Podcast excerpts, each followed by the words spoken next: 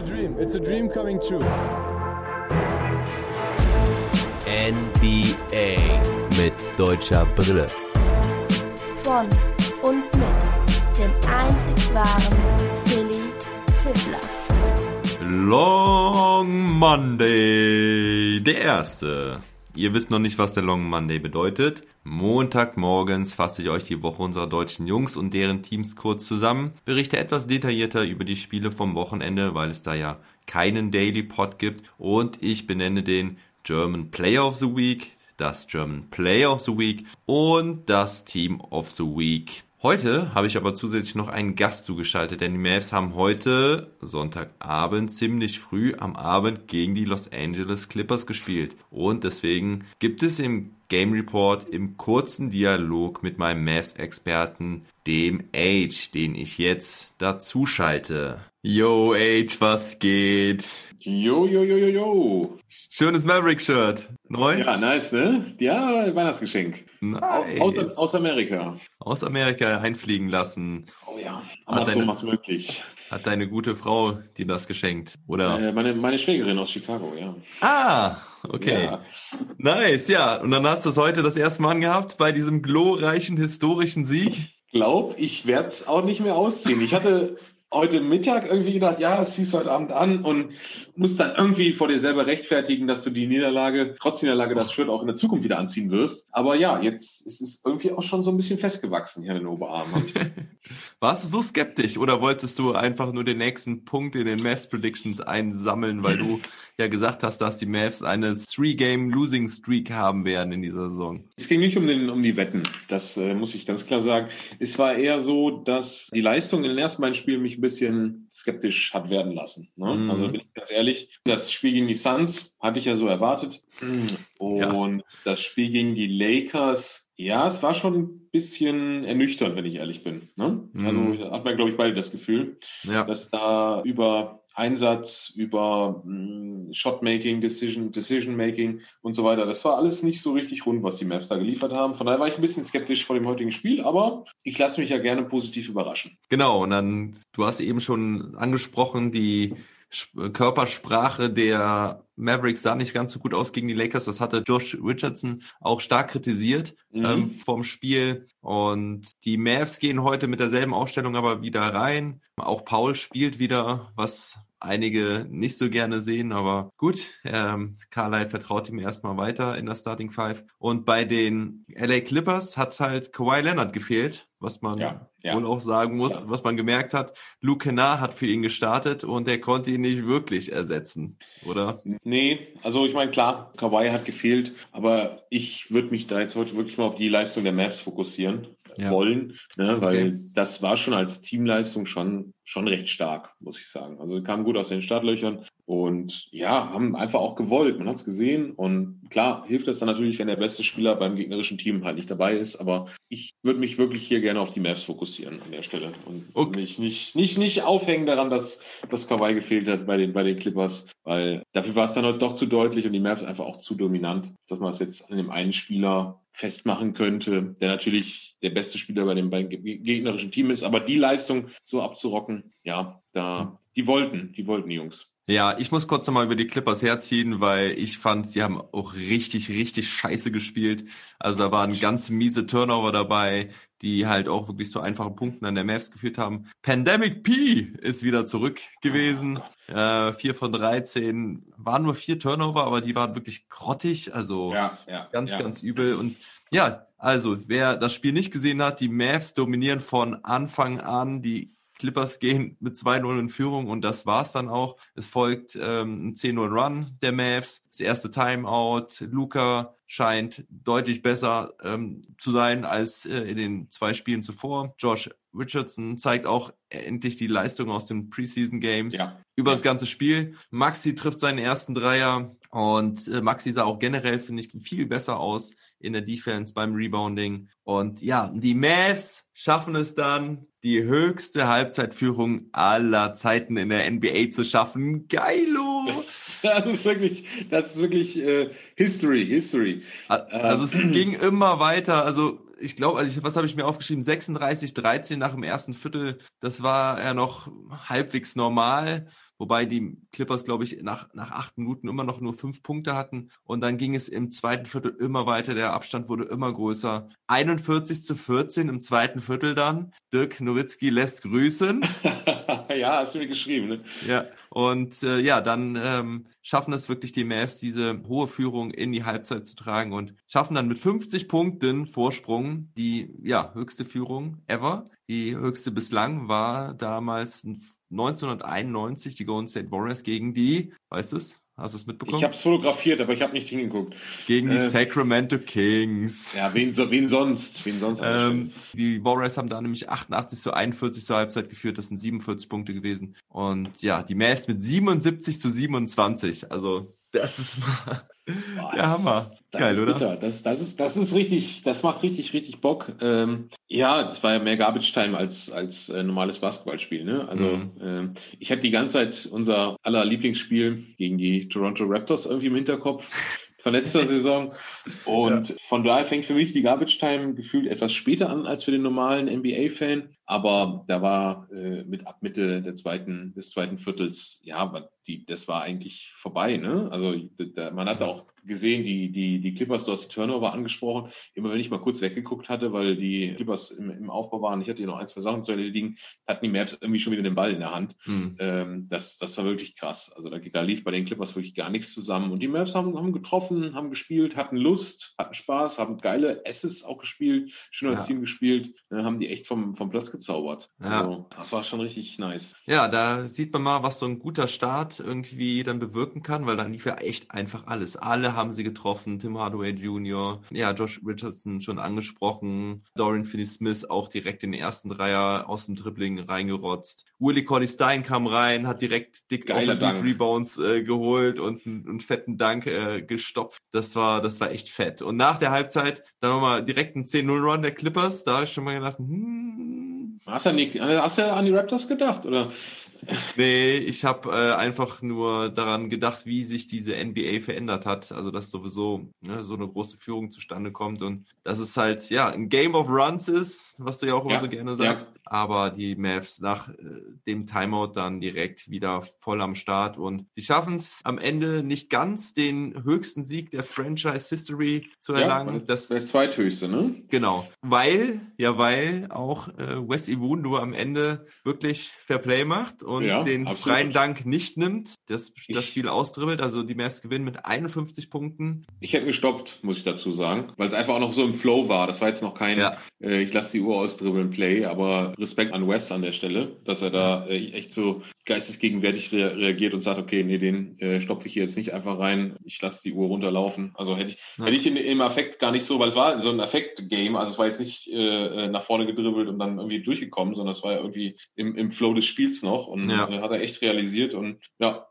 also, ja, James, James Johnson ne, holt er den mhm. Stil durch einen, genau. hat noch schön mal den Pass abgefangen. Also die Mavs haben sich am Ende auch nicht hängen lassen. Das ist sehr erfreulich gewesen. Ja, und am Ende gewinnen sie 124 zu 73. Das tat richtig gut nach den ja. zwei Spielen und gegen die Clippers tut es sowieso gut. Immer, immer. Darf ich kurz, ähm, also Luca ja fast äh, in 25 Minuten Triple-Double, ne? 24, ja. 9, 8. Ja. Ich habe äh, den Stats-Check äh, eben nochmal kurz gemacht, weil ja. äh, er hatte dann auch im vierten Viertel, glaube ich, gar nicht mehr gespielt. Also, nee, ich glaube auch nicht, nee. Ne? Ist er für die hat, Spieler des Spiels?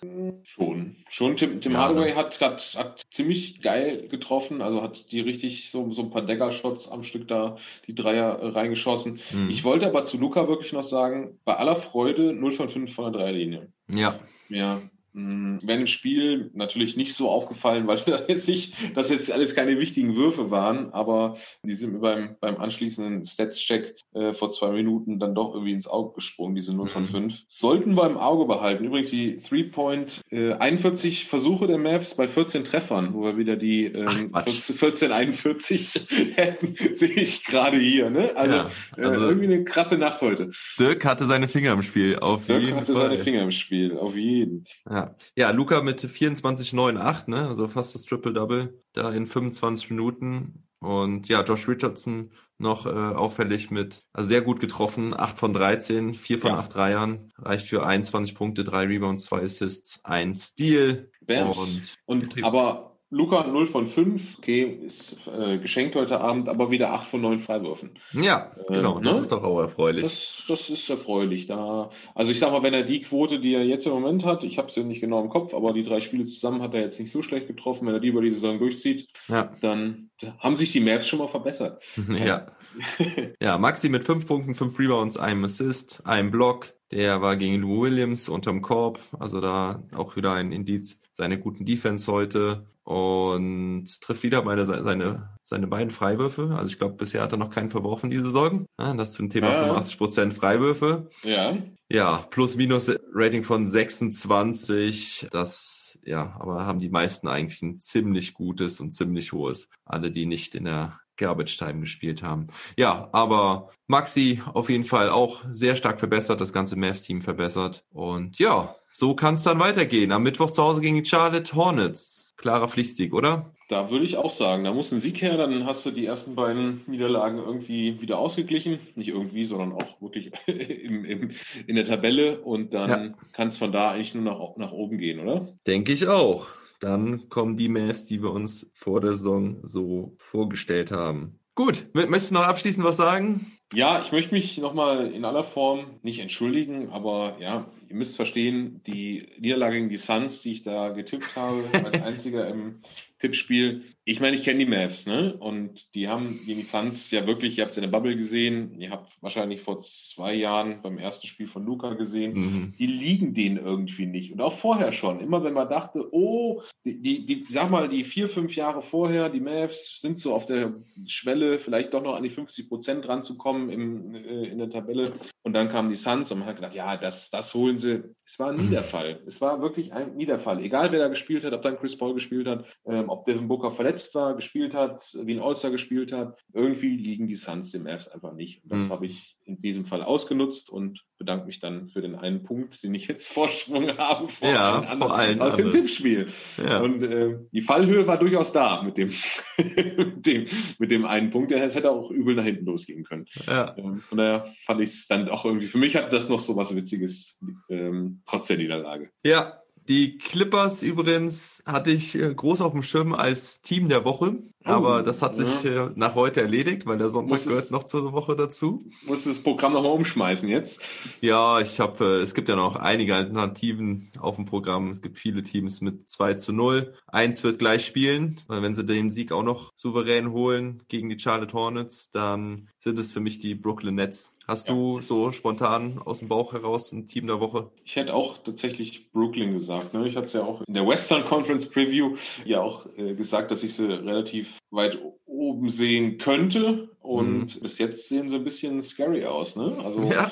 die Tiefe des Kaders, die beiden Superstars, also boah, das finde ich ja eigentlich ganz cool, dass die so aus dem Nichts kommend da den Osten ganz gut aufmischen. Ja, ja, das ist cool. Bringt auf jeden Fall wieder Spannung rein und ja, ein bisschen mehr Competition in den Osten. Ja, Age, ich danke dir. Ich Ja. wünsche dir noch äh, schöne Tage bis Silvester. Die Mavs am Mittwoch halt, wie gesagt, erst gegen Charlotte. Und ja, dann ja wir sprechen Kannst- uns, ne? kannst du jetzt schön entspannt schlafen gehen oder guckst du noch ein bisschen?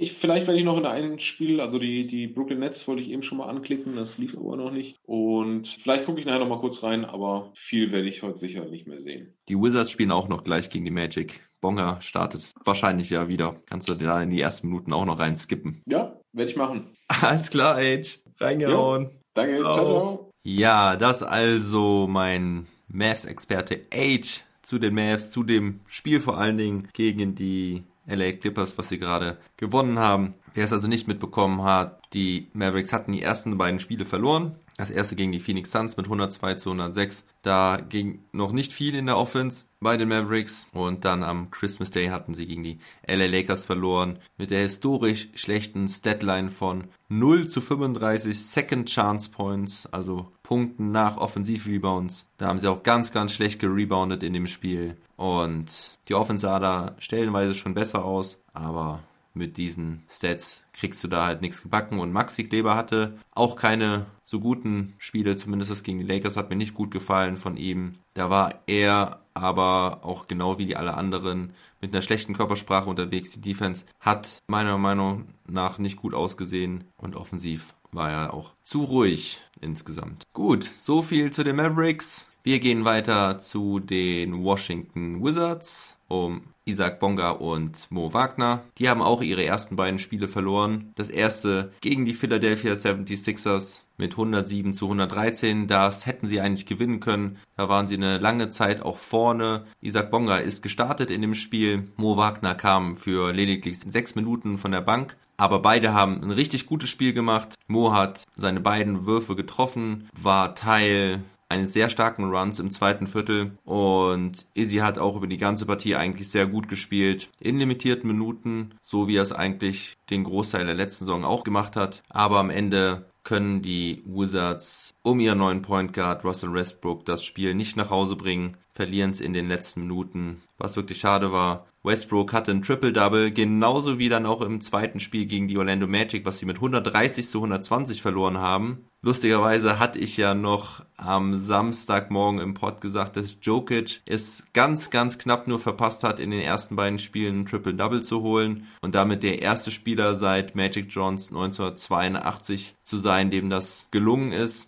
Russell Westbrook hat es dann also gemacht, aber beide Spiele verloren Davon kann er sich also nichts kaufen. Mo Wagner hat dann in dem Spiel gegen die Magic leider gar nicht gespielt. Hat mich ein bisschen überrascht nach der guten Leistung im ersten Spiel. Und Isaac Bonga ist wieder gestartet, hatte auch einen richtig guten Start. Direkt mal der Assist zu Thomas Bryan unterm Korb. Der macht die ersten Punkte. Dann Izzy mit einem Dreier aus der Ecke. Und dann das typische Spiel für Izzy bei diesen Washington Wizards. Er lauert immer wieder zwischen Baseline und Corner 3. Und dann gibt es einen schönen Pass an den Dunker-Spot, Baseline, er macht den schnellen Korbleger. Also richtig gute erste Minuten für Bonga. Im zweiten Viertel kommt er dann auch wieder rein. Dann, als die Wizards mit einem Four Guard One Center Lineup spielen. Westbrook, Nido, Smith, Robinson und Lopez zunächst und dann kommt Bonga für Smith rein, Thomas Bryant für Robin Lopez und das funktioniert erstmal so gar nicht gut. Sie werden da oft overpowered von Aaron Gordon, der muss oft dann von Bonga verteidigt werden oder Bonga ist dann der erste Verteidiger für ihn. Das macht er auch gut,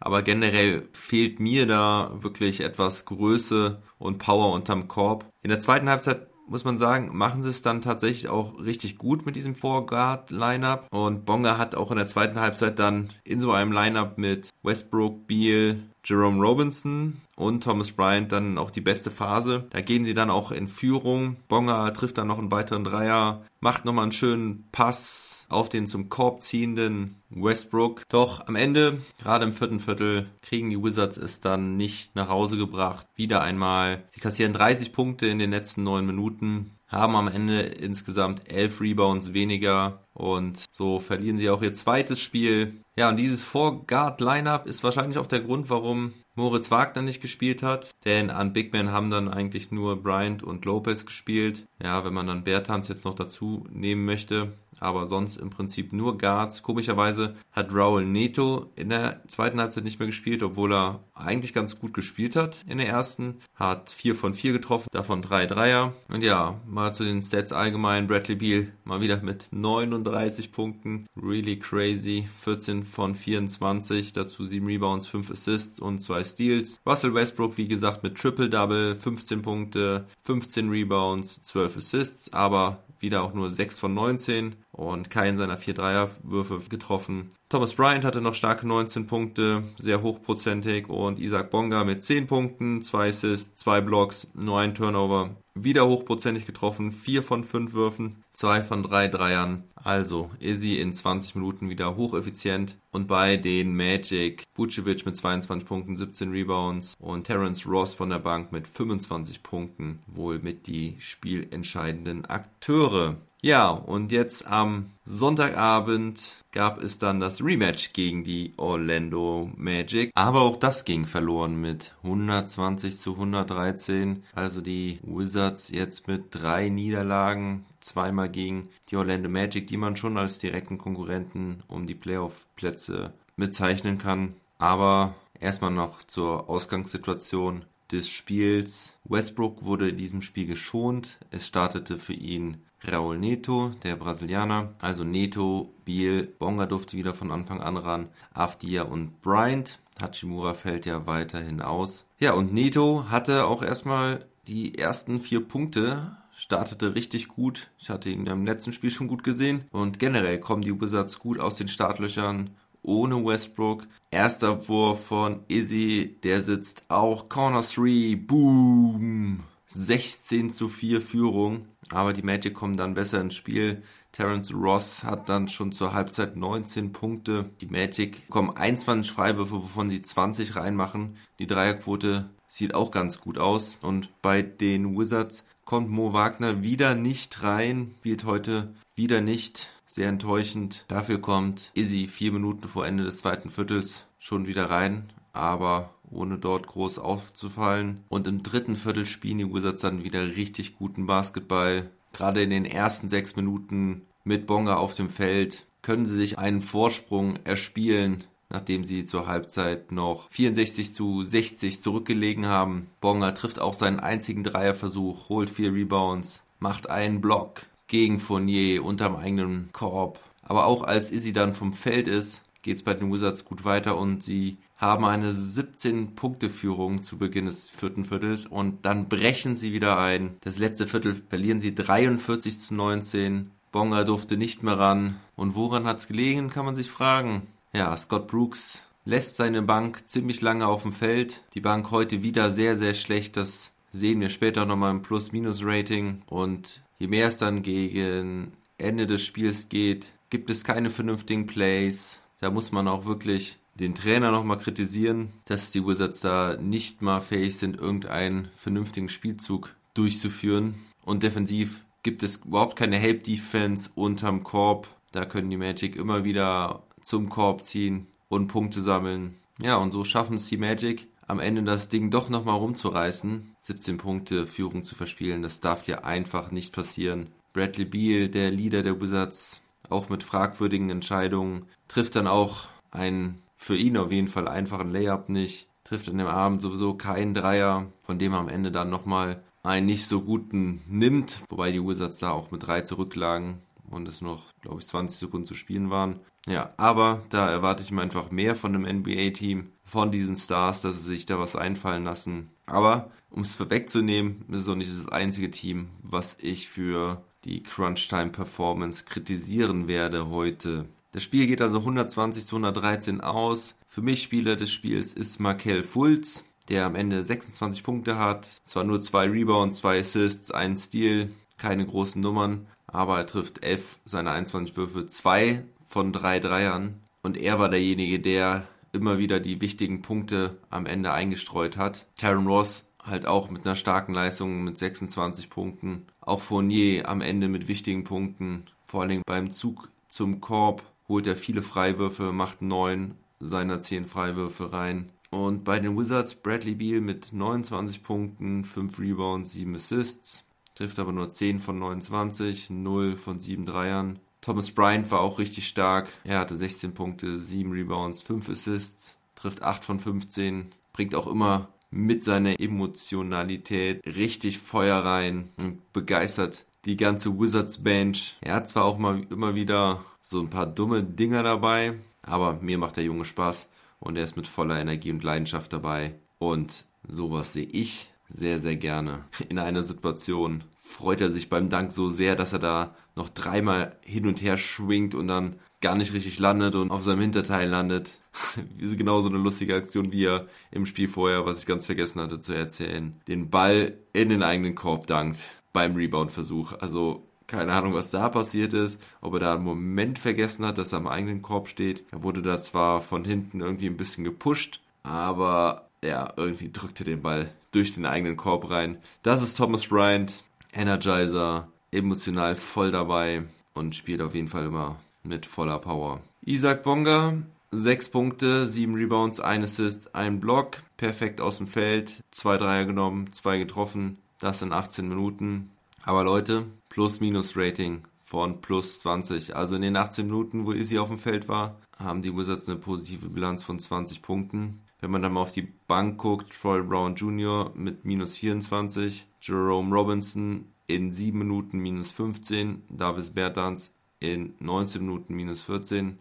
Also, ich sage schon wieder, Scott Brooks, du musst unseren Easy länger spielen lassen. Und ich finde auch Mo Wagner hat nochmal eine Chance verdient. Denn Robin Lopez, auch wenn er teilweise kranke Hookshots reinmacht und einen hat er auch dabei, wo er gefault wird, der, den wirft er irgendwie von der Seite in einem Winkel von vielleicht zwei Grad in den Korb rein. Super crazy. Und er hat auf jeden Fall auch seine guten Momente. Aber ich finde, Mo hat auf jeden Fall im ersten Spiel gezeigt, was er kann und sollte wieder seine Chance bekommen. Ja, ich bin gespannt, wie die Wizards jetzt reagieren werden. 0-3 ist echt ein schlechter Start. Am Dienstag geht es dann gegen Chicago und da ist dann ein Sieg aber absolut Pflicht. Dort die Chicago Bulls, auch bisher alle ihre drei Spiele verloren, wollen da sicherlich auch ihren ersten Sieg holen. Wir gehen weiter zu den Boston Celtics. Die haben heute ihr erstes Spiel gegen Indiana gehabt. Die Celtics hatten diese Woche ja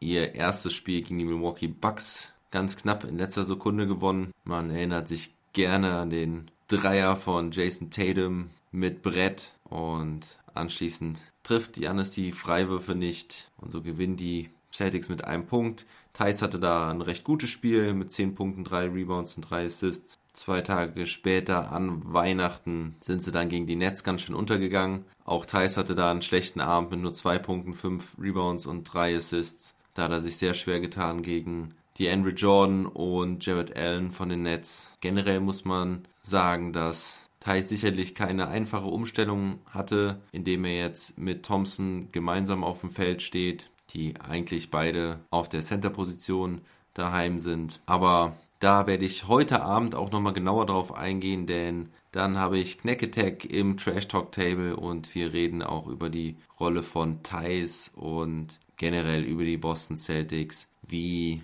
der Saisonstart war und wie sich diese neuen Celtics zusammenfinden und auch ob Thais nach der Rückkehr von Kemba Walker weiterhin Starter sein wird und natürlich auch die Frage, ob er weiter gemeinsam mit Thompson starten wird. Also die Folge gibt es dann schon morgen früh.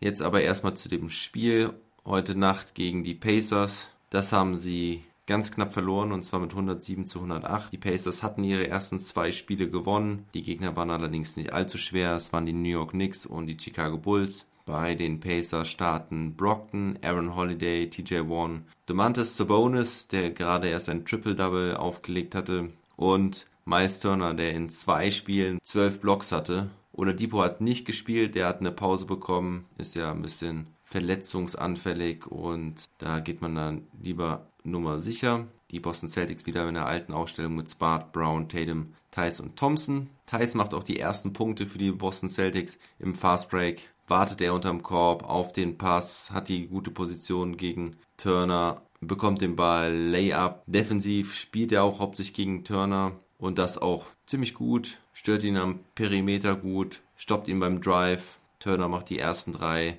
Würfe nicht rein. Thais reboundet gut, macht noch einen Midrange-Jumper, geht erst nach 10,5 Minuten raus, in denen die Celtics nur 14 Punkte zulassen. Und dann kommt der wiedergenesene Robert Williams für ihn. Im zweiten Viertel spielt dann auch ziemlich lange die Bank. Die machen das eigentlich auch ganz gut. Das Spiel bleibt dann ziemlich lange offen mit leichten Feldvorteilen für die Boston Celtics. Also die Führung schwankt da immer so zwischen 3 und 8 Punkten ungefähr. Und Thais kommt in der ersten Halbzeit nicht mehr. Zur Halbzeit führen sie dann 55 zu 49 und Anfang des dritten Viertels kommt dann aber so langsam die Wende. Thais wieder drin, wie zu erwarten, spielt aber nur vier Minuten, wobei er einmal richtig von Turner gerupft wird, als er richtig gut zum Korb zieht, aber Turner hat was dagegen, blockt den Layup ab. Dann versucht Thais nochmal mit einem Dreier und dann muss Thais raus und er spielt dann auch für den Rest des Abends nicht mehr. Ich weiß nicht warum. Vielleicht hat Coach Brad Stevens die Leistung von Williams honoriert, der dann wirklich ziemlich viel gespielt hat, auch eigentlich die ganze Crunch-Time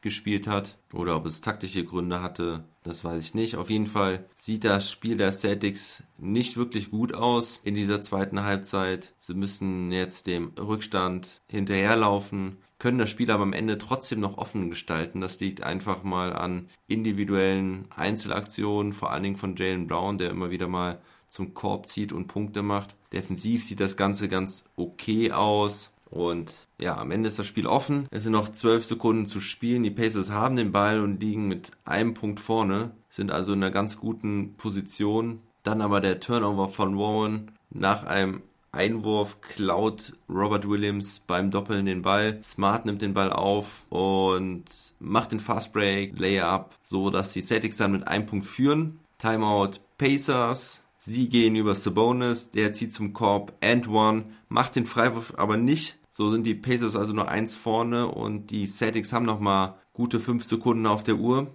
Also genug Zeit, um einen guten Wurf zu kreieren, um gut zum Korb zu ziehen. Und was machen die Boston Celtics? Was machen sie? Ich erinnere mich an die Bubble zurück. Es ist genau wieder das gleiche. Tatum nimmt einen Step Back 3 von ganz weit draußen. Ich verstehe es einfach nicht, warum sie nicht sich irgendwas einfallen lassen, zumindest mal einen Pick stellen, zum Korb ziehen oder warum Tatum nicht wenigstens aus der Mitteldistanz wirft, wenn er doch nur zwei Punkte machen muss, um das Ding zu gewinnen. Warum dann einen Dreier nehmen von, von ganz weit hinten? Ich verstehe es nicht. Sieht es besser aus? Ist es cooler, so ein Ding reinzumachen? Tatum weiß zumindest, glaube ich, dass das auf ihn geht. Er klopft sich da auf die Brust, so deutlich das Zeichen zumindest. Aber ich verstehe halt nicht, warum Coach Brad Stevens da nicht ein vernünftiges Play rauszaubern kann. Tja, und so verdienen die Celtics das Spiel, starten jetzt also auch mit einem Sieg und zwei Niederlagen. Man of the Match ist für mich Domantas Sabonis, auch wenn er nicht vollends überzeugt hat, auch vor allen Dingen am Ende an der Freiwurflinie gestruggelt hat. Er hat den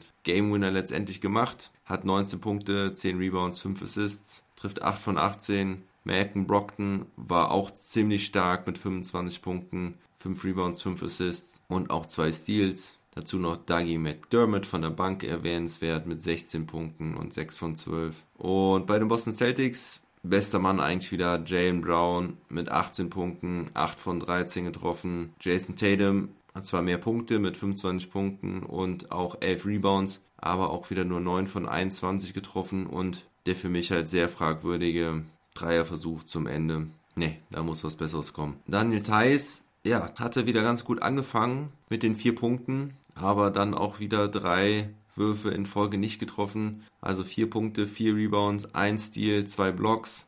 Hatten keine 15 Minuten gespielt. Wie gesagt, ich weiß nicht, warum es nicht mehr waren. Robert Williams hat, wie gesagt, überzeugt. hatte zwölf Punkte, vier Rebounds, vier Steals und zwei Blocks. Hat sechs seiner sieben Würfe getroffen. Und machen wir die Center-Rotation nochmal zu Ende. Tristan Thompson mit sieben Punkten und acht Rebounds bei drei von sieben getroffenen Würfen. Also, wir sind gespannt, wie das weitergeht mit Thais und den Celtics. Und wie gesagt, mehr gibt es im Trash Talk Table. Das nächste Spiel ist dann übrigens auch gegen die Pacers. Das findet dann am Dienstag statt. Dann haben noch die Lakers gegen die Timberwolves gespielt. Das war aber eine ganz klare Nummer. Blowout-Win für die Lakers und Dennis Schröder 127 zu 91. Anthony Davis hat gefehlt. Der hat eine kleine Wadenzerrung gehabt, ist aber nichts Dramatisches. Es wird wahrscheinlich im nächsten Spiel morgen schon wieder dabei sein oder spätestens dann im übernächsten Spiel. Für ihn startete Kai Kusma und Zitat von Frank Vogel, Kusma wird immer spielen, wenn entweder LeBron James oder Anthony Davis ausfällt. Das mal als kleine Randinfo. Ja, und der Rest bleibt gleich, also Schröder, Caldwell Pope, Kusma, LeBron und Marc Gasol. Und bei den Timberwolves spielt D'Angelo Russell, Malik Beasley, Jake Lehman, Josh Okogie und Nas Reed. Towns fällt aus. Der hat eine Handgelenksverletzung. Das wird auch noch ein paar Tage dauern. Ziemlich schlecht für die Timberwolves, denn auf ihn können sie nicht verzichten. Er wird ihnen fehlen und das hat man heute auch gesehen. Die Timberwolves hatten einfach keine Chance gegen die Lakers. Kusma hatte von Anfang an richtig Bock Gerade auch im Zusammenspiel mit Schröder sah das ziemlich cool aus. Schröder mit einem Assist direkt auf Kusma zum Dreier. Kusma mit einem Block gegen Nas Reed hinten unterm eigenen Korb und vorne mit noch einem Dreier. Schröder zieht gegen Russell and one. 18 zu 6, frühe Dominanz der Lakers. Und danach geht es auch weiter. Schröder Pull-up, Schröder mit Zug zum Korb, 7 Punkte, 3 Assists im ersten Viertel, 40 zu 23 Führung. Aber dann ging es eigentlich erst so richtig los, denn dann hieß es Showtime in LA. Ein Zauberpass nach dem anderen, der Ball fliegt durch die eigenen Reihen. Gasol, Outlet Pass auf Kusma, Fast Break Dunk Kuzma No-Look auf KCP, Dank. Kuzma auf Harrell in der Zone, Dank. Schröder Crosscourt, Pass auf Kuzma, Corner 3, Swish. Die Lakers voll am Dominieren. Kuzma mit 20 Punkten zur Halbzeit bei 8 von 11 getroffenen Würfen. Dazu hat er noch 3 Rebounds und 3 Assists. Halbzeitstand 67 zu 45 und es bleibt weiter herrlich im dritten Viertel. Schröder auch defensiv gut, zieht direkt einen Foul, stellt er den cleveren Block unterm Korb. Das Einzige, was heute nicht so gut klappt bei Schröder, ist der Dreier. Alle seine drei Dreierversuche gehen daneben, aber im dritten Viertel zeigt vor allen Dingen Marc Gasol, was er kann. Hat er in den ersten beiden Partien noch nicht so gut ausgesehen. Heute fängt er da richtig an zu zaubern. Ein Give-and-Go-Pass nach dem anderen. Ein auf Schröder zum Layup, ein auf LeBron zum Dank. Dann packt er einen Hookshot aus. And one. Zwei Dreier. Einer von ganz weit außen. Das sieht man eigentlich nie von ihm. Also der Mann ist richtig heiß, hat richtig Bock und er macht richtig Spaß. Also Marco Sol ist echt ein besonderer Spieler, wie er seine Mitspieler immer wieder einsetzt mit cleveren, schnellen Pässen und das hat er heute gezeigt gegen allerdings auch wirklich schwache Timberwolves, die gerade in der Defense überhaupt nicht klar kamen. Und so ist das Spiel sehr früh entschieden. Im vierten Viertel ist es eigentlich nur Garbage Time, wo Herren wie Alfonso McKinney, Jared Dudley und Kostas Antetokounmpo ihre Spielminuten bekommen. Und deswegen gehen wir auch schnell weiter. Guckt nochmal auf die Zahlen. Spieler des Spiels auf jeden Fall Kai Kusma, der seiner Statline der ersten Halbzeit nichts mehr hinzuzufügen hatte, aber dennoch der Spieler des Spiels ist, weil er halt auch richtig gezaubert hat und gefeiert hat. Das hat echt Spaß gemacht. Gasol mit 12 Punkten, 7 Rebounds und 8 Assists trifft vier seiner vier Würfe. Montrezl Harrell auch wieder mit 12 Punkten. LeBron James mit 18 Punkten, 9 Rebounds, 5 Assists. Und Dennis Schröder mit am Ende 11 Punkten, 4 Rebounds, 4 Assists, einem Steal bei 5 von 10 getroffenen Würfen. Das Ganze in 25 Minuten. Dann war auch schon Feierabend für ihn. Und bei den Minnesota Timberwolves kann man eigentlich niemanden hervorheben. D'Angelo Russell gerade mal mit 4 Punkten. 3 Assists und 7 Turnover, also bei ihm hat überhaupt nichts geklappt. Anthony Edwards immerhin mit 15 Punkten, aber auch nur 6 von 21 getroffenen Würfen. Bester Mann war eigentlich noch Nas Reed mit 11 Punkten, 5 Rebounds und 4 Assists. Also ganz schön bescheiden die Leistung der Timberwolves aber gegen diese Lakers ist es halt auch nicht einfach. Die Lakers spielen dann morgen back-to-back -back gegen die Trailblazers, deswegen umso besser, wenn sie sich heute etwas schonen konnten. Und damit gehen wir dann auch zu dem letzten Team unserer Deutschen, und zwar den Denver Nuggets. Die haben heute Nacht nicht gespielt, deswegen nur eine kurze Zusammenfassung nochmal ihrer Woche. Sie sind sehr schlecht in die Saison gestartet, haben beide ihre Spiele verloren. Erst der Overtime-Loss gegen die Sacramento Kings, das war sowas von unnötig. Also ich habe da vorhin nochmal mit dem Age drüber gesprochen, der sich das dann auch nochmal angeschaut hatte auf meine Empfehlung. Und ja, also Katastrophe, was die da gemacht haben. Die waren am Ende der regulären Spielzeit und am Ende der Overtime eigentlich immer in der besseren Position das Spiel zu gewinnen und schenken es dann durch dumme Turnover her. Am Freitag haben sie dann noch gegen die Clippers gespielt. Da hatte ich auch schon drüber berichtet. Da hat dann Murray immerhin mal ein bisschen Feuer wieder gefangen. Der hatte auch ein ganz, ganz schlechtes erstes Spiel. Aber sie geraten auch früh in Rückstand gegen die Clippers, die richtig gut spielten, muss man auch sagen. Und sie schnuppern dann auch wieder an einem Comeback im vierten Viertel. Auch dank Isaiah Hartenstein, der da gerade im zweiten Spiel richtig gut gespielt hat. Doch die Clippers können das Ding nach Hause bringen und die Nuggets sind noch nicht die Nuggets, die wir in der Bubble abgefeiert haben. Jetzt aber mal zu Isaiah. Er hat in beiden Spielen nur jeweils neun Minuten gespielt. Klare Backup-Rolle von Nikola Jokic. Da bleiben halt auch nicht so viele Minuten übrig. Vor allen Dingen nicht, wenn es nicht ganz so gut läuft. Er hat diese aber super genutzt. Er ist der Energizer von der Bank, findet da eine gute Rolle für sich. Er macht seinem Spitznamen Hasselstein alle Ehre. Gerade im letzten Spiel gegen die Clippers mit defensiven Einsatz überzeugt. Da hat er zu mehreren Steals beigetragen und die Nuggets nochmal mit ins Spiel gebracht. Offensiv zeigt er sowieso schon, was er früher bei den Rockets gezeigt hat. Ständige Bedrohung unter dem gegnerischen Korb. Hart am Abrollen beim Pick and Roll. Toll wäre er jetzt, wenn er halt irgendwann noch seinen Dreier finden würde. Aber das schieben wir mal auf die lange Bank. Morgen darf er dann hoffentlich wieder gegen die Houston Rockets, gegen sein altes Team ran. Und damit schließen wir diesen German Watch im Prinzip ab. Apropos Houston Rockets, die hat ein erwähnenswertes Spiel am Samstagabend. Sie haben gegen die Portland Trailblazers gespielt und das war ihr erstes Spiel, denn das erste war ja ausgefallen gegen die Oklahoma City Thunder aufgrund der Corona-Vorfälle bei Houston. Houston war auch immer noch davon betroffen, weil Cousins Wall und Eric Gordon gefehlt hatten und noch einige weitere Spieler gefehlt hatten. Sieben Spieler sind bei ihnen ausgefallen, aber James Harden war zurück. Er durfte ran. Nach den Eskapaden und dem ganzen Trubel in den letzten Wochen war man natürlich gespannt, wie er spielen würde und er lieferte direkt wieder ab. Also Harden ist echt so ein Typ, dem das alles total scheißegal ist. Beweis dafür, er haut 44 Punkte und 17 Assists raus und das auch bei guten Quoten. 12 von 22, 6 Dreier. Aber die Portland Trailblazers hatten auch noch einen Trumpf in ihrer Hand und zwar CJ McCallum. Der hatte nämlich auch 44 Punkte, dazu 8 Assists, trifft 17 von 30, 9 Dreier und er macht am Ende den Game-Winning 3. Harden hatte zwar dann nochmal den Ball, will ihn dann aber abspielen und das Ganze endet in einem Turnover. Und so gewinnen die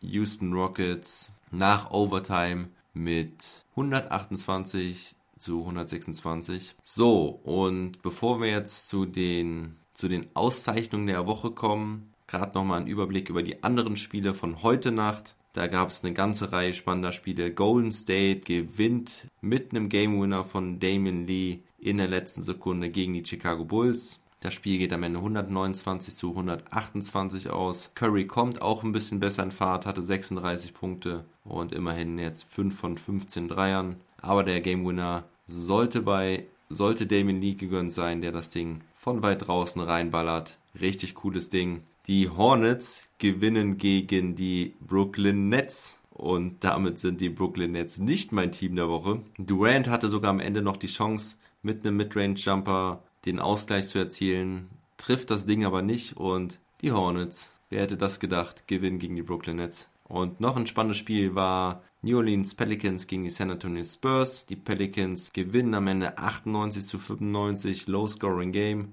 Bledsoe blockt in der entscheidenden Situation DeRozan beim Dreierversuch. Das war aber auch ein missratenes Play von den Spurs zum Ende und die Spurs verlieren auch ihr erstes Spiel somit. Dann haben die Milwaukee Bucks gegen die New York Knicks verloren mit 130 zu 110. Also, ich weiß nicht, was da los war, da habe ich nicht reingeschaut. Alfred Payton mit 27 Punkten und Julius Randle mit 29 Punkten. Das ist schon crazy, wenn man gegen die Knicks 130 Punkte kassiert. Und die Bucks, ja, haben mit voller Kapelle gespielt. Also alle Starter haben gespielt. Tja, vielleicht können die Bucks einfach nicht besser. Und als letztes Spiel haben wir noch die Phoenix Suns gegen die Sacramento Kings. Die Suns gewinnen mit 116 zu 100. Die Sacramento Kings also auch nicht mit einer perfekten Woche. Die hatten ja schon ihre ersten beiden Spiele gewonnen. So, und damit kommen wir dann zu den Auszeichnungen der Woche. Premiere hier bei NBA mit deutscher Brille. Ich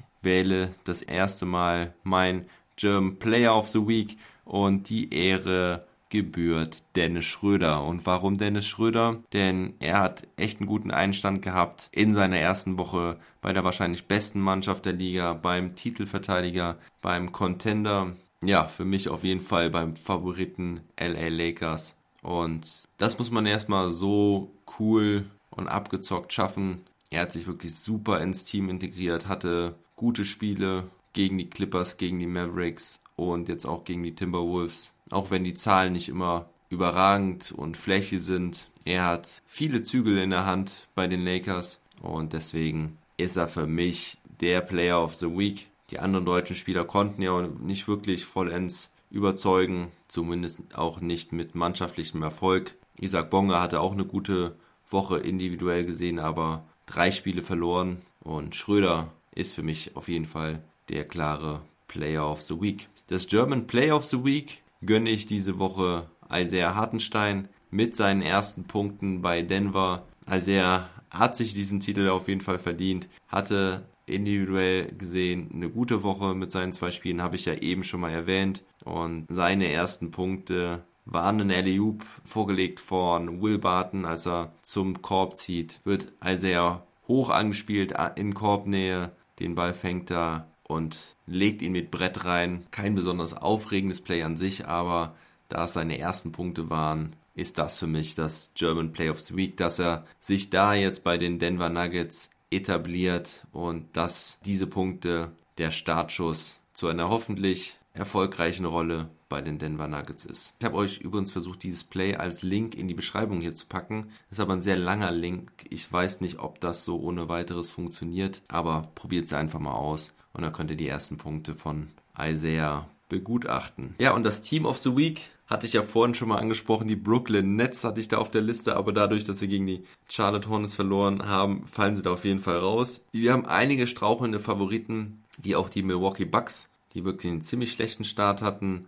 Aber auch die Clippers und die Lakers haben beide schon ein Spiel verloren. Im Westen sowieso kein einziges Team mit einer 2-0-Bilanz. Dafür gibt es im Osten ein paar Überraschungen. Und zwar Cleveland, Orlando und Indiana sind alle mit 3 zu 0 gestartet. Und ich habe mich an der Stelle für die Cleveland Cavaliers entschieden, weil sie einfach die größte Überraschung für mich sind, dass sie da mit drei Siegen starten. Sie haben zunächst gegen die Hornets gewonnen. Okay, nicht unbedingt der schwerste Gegner. Auch die Detroit Pistons im zweiten Spiel sind auch nicht der stärkste Gegner gewesen, aber da haben sie sich zumindest auch in Overtime durchsetzen können. Und dann aber heute Nacht gegen die 76ers, das war ein Back-to-Back-Game. Die 76ers hatten auch ein Back-to-Back-Game, aber nur gegen die Knicks und die Cavaliers kamen da von einem Double-Overtime-Spiel gegen die Pistons. Also das auf jeden Fall beeindruckend, dass sie die 76ers mit 114 zu 98 schlagen. Die tragenden Akteure bei den Cavaliers in dieser Woche waren Colin Sexton mit 27 Punkten im Schnitt, 59,3% aus dem Feld,